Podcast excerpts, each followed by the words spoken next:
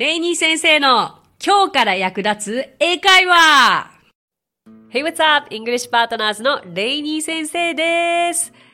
今日も始まりました。レイニー先生の今日から役立つ英会話。いつもお聞きくださってありがとうございます。今回もコメントのご紹介からさせていただきます。いや、こんなね、コメントをいただけるなんてもう当たり前じゃないと思ってますよ。ありがとうございます。でも、どんどんお待ちしています。さあ、今回ご紹介したいのは、ニックネーム、はるさん。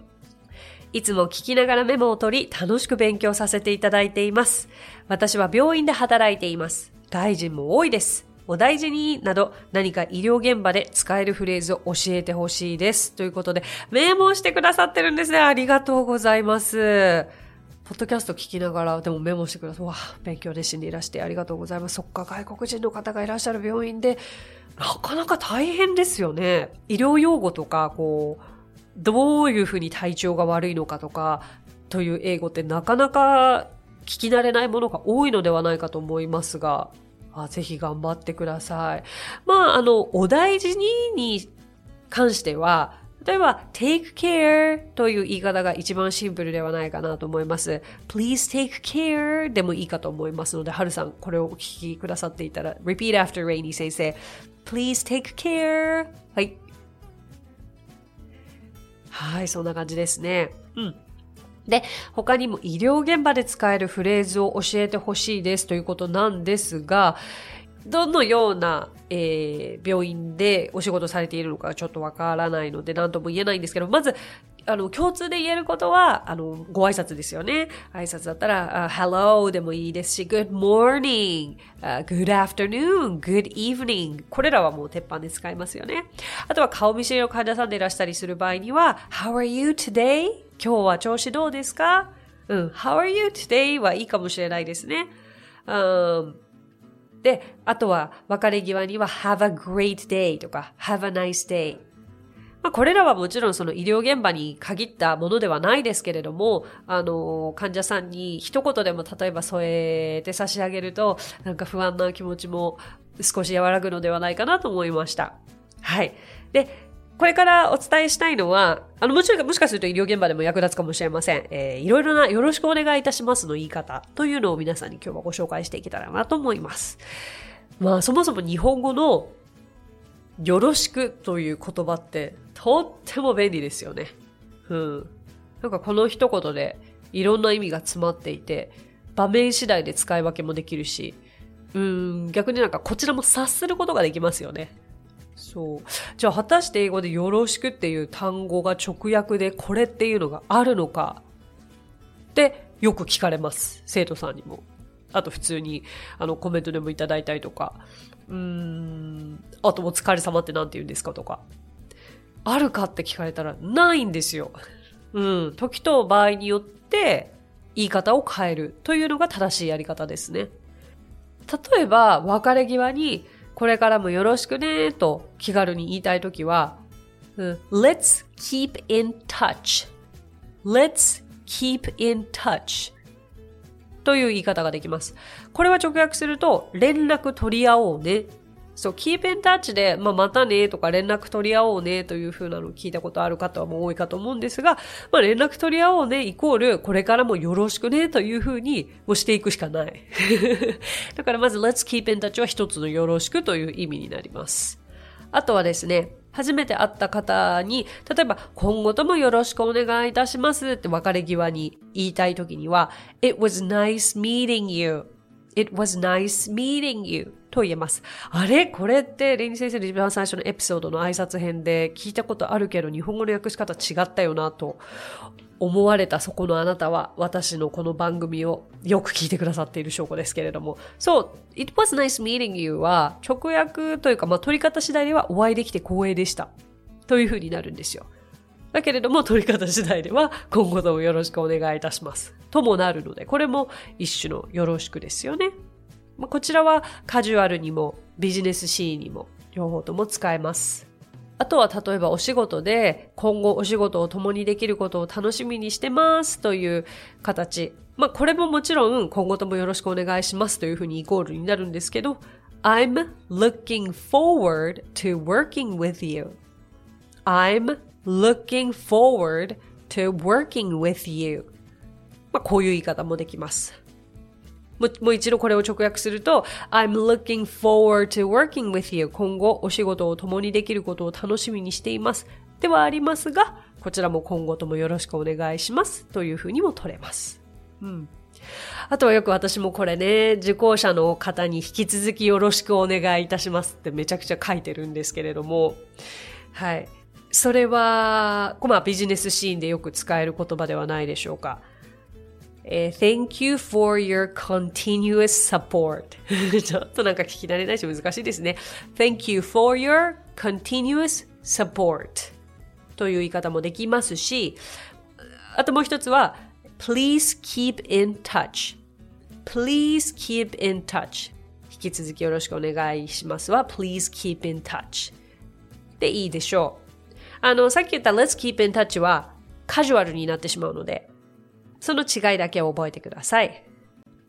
あとは、あ、これやっといて、よろしく、みたいなよろしくあるじゃないですか。それは、thank you とか、thanks。この thank you, thanks も一種のよろしくになります。あ、なるほどなですよね。あと私これ実際に向こうで生活していて、え、面白い表現、いや、面白い表現っていうか面白い言い方だなって思ったのが、よく日本でも、あの、お母様によろしくお伝えくださいとか、ご家族によろしくお伝えくださいっていう言い方があるじゃないですか。これ英語でなんて言うんだろうなと思った時に、友達が、please say hello to your mother とか、please say hi to your mother もう一回言いますよ。please say hello to your mother とか、please say hi to your mother. えーって思いません？えー、ハローってお母さんに言っておいて、つまり、よろしくって言っておいて、っていうことなんですよ。直訳すごくないですか？最初私これ聞いて、へってなりました。こんな直？何もこのオブラートに包む感なしな、ハローって言って。で、それを今度はその子供がお母さんに、じゃあ誰々がよろしくって言ってたよっていう時に、これもまたびっくりしたのが、例えばレイニーが言ってたよって言ってければ、Rainy said hello. Rainy said hello. レイニーがハローって言ってたよ。つまりレイニーがよろしくって言ってたよってことなんですよ。こんなことがあるんです、英語には。だから、冒頭にも言ったように、よろしくの直訳は本当になくて、時と場合、場面次第でいろいろ言い方が変わってきます。あとはどうですかねこれメールの語尾で英語で何かメールをしたことの経験がある方、よく外国人の方のメールの最後に、こう、best とか、regard とか、何とかっていうのが目にしたことありますかね？一応こちらも説明しておきますと、んと、今から言うことはすべて、ある意味よろしくお願いしますのカジュアルバージョンだったり、丁寧な言い方だったりっていうメールの末尾につける文言なんですけど、まずカジュアルなもので言うと、best, カンマ。それで最後に rainy とか書くんですよ。で、次にややカジュアルなのが2つあって、best regards と all the best この二つになります。あとは一般的とやや丁寧なのが thank you, comma, rainy とか、あとは sincerely, comma, 名前。で、最後にかなり丁寧なのが yours truly, yours truly という言い方もあります。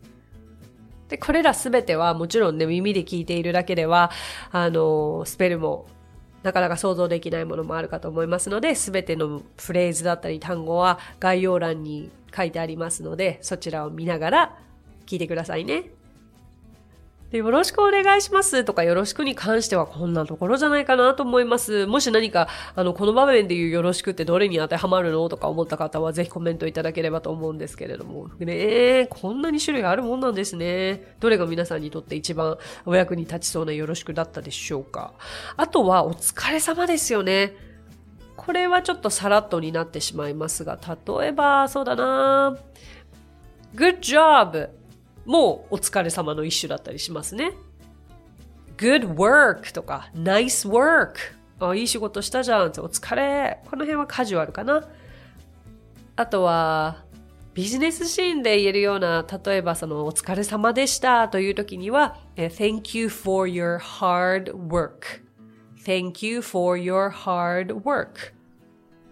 このような言い方もできますね。うんうん。例えば仕事で先に帰るとき、お疲れちゃん、お疲れ、いや、お疲れちゃんって仕事では言わないですね。あの、お疲れ様ですとか言いたいときには、例えば、have a good night。うん。そういった言い方ができます。まあ、あとはそうですね、have a good night, see you tomorrow とか、have a good night, have a nice weekend とか週末が近づくといい週末をってことでもありますけど、まあ、お疲れ様、良い週末をこうワンセットとして have a good night, have a great weekend も覚えておくといいでしょう。はい、じゃあ以上となります。That's it for today. Thank you so much for listening. えー、今回のデイニー先生の今日から役立つ英会話、皆さんの役に立ててれば嬉しいです。今回はいろいろな種類のよろしくの言い方をお伝えしました。あとちょこっとお疲れ様も言いましたけれどもね、こちらぜひ役立ててください。そして、はるさん、何かこの中から医療現場で役立てるフレーズがあったかな？あったらいいなえー、ぜひピックアップして、早速明日からでも使ってみてくださいね。それでは皆様とはまた来週お耳にかかりましょう。Thank you. See you later. Bye.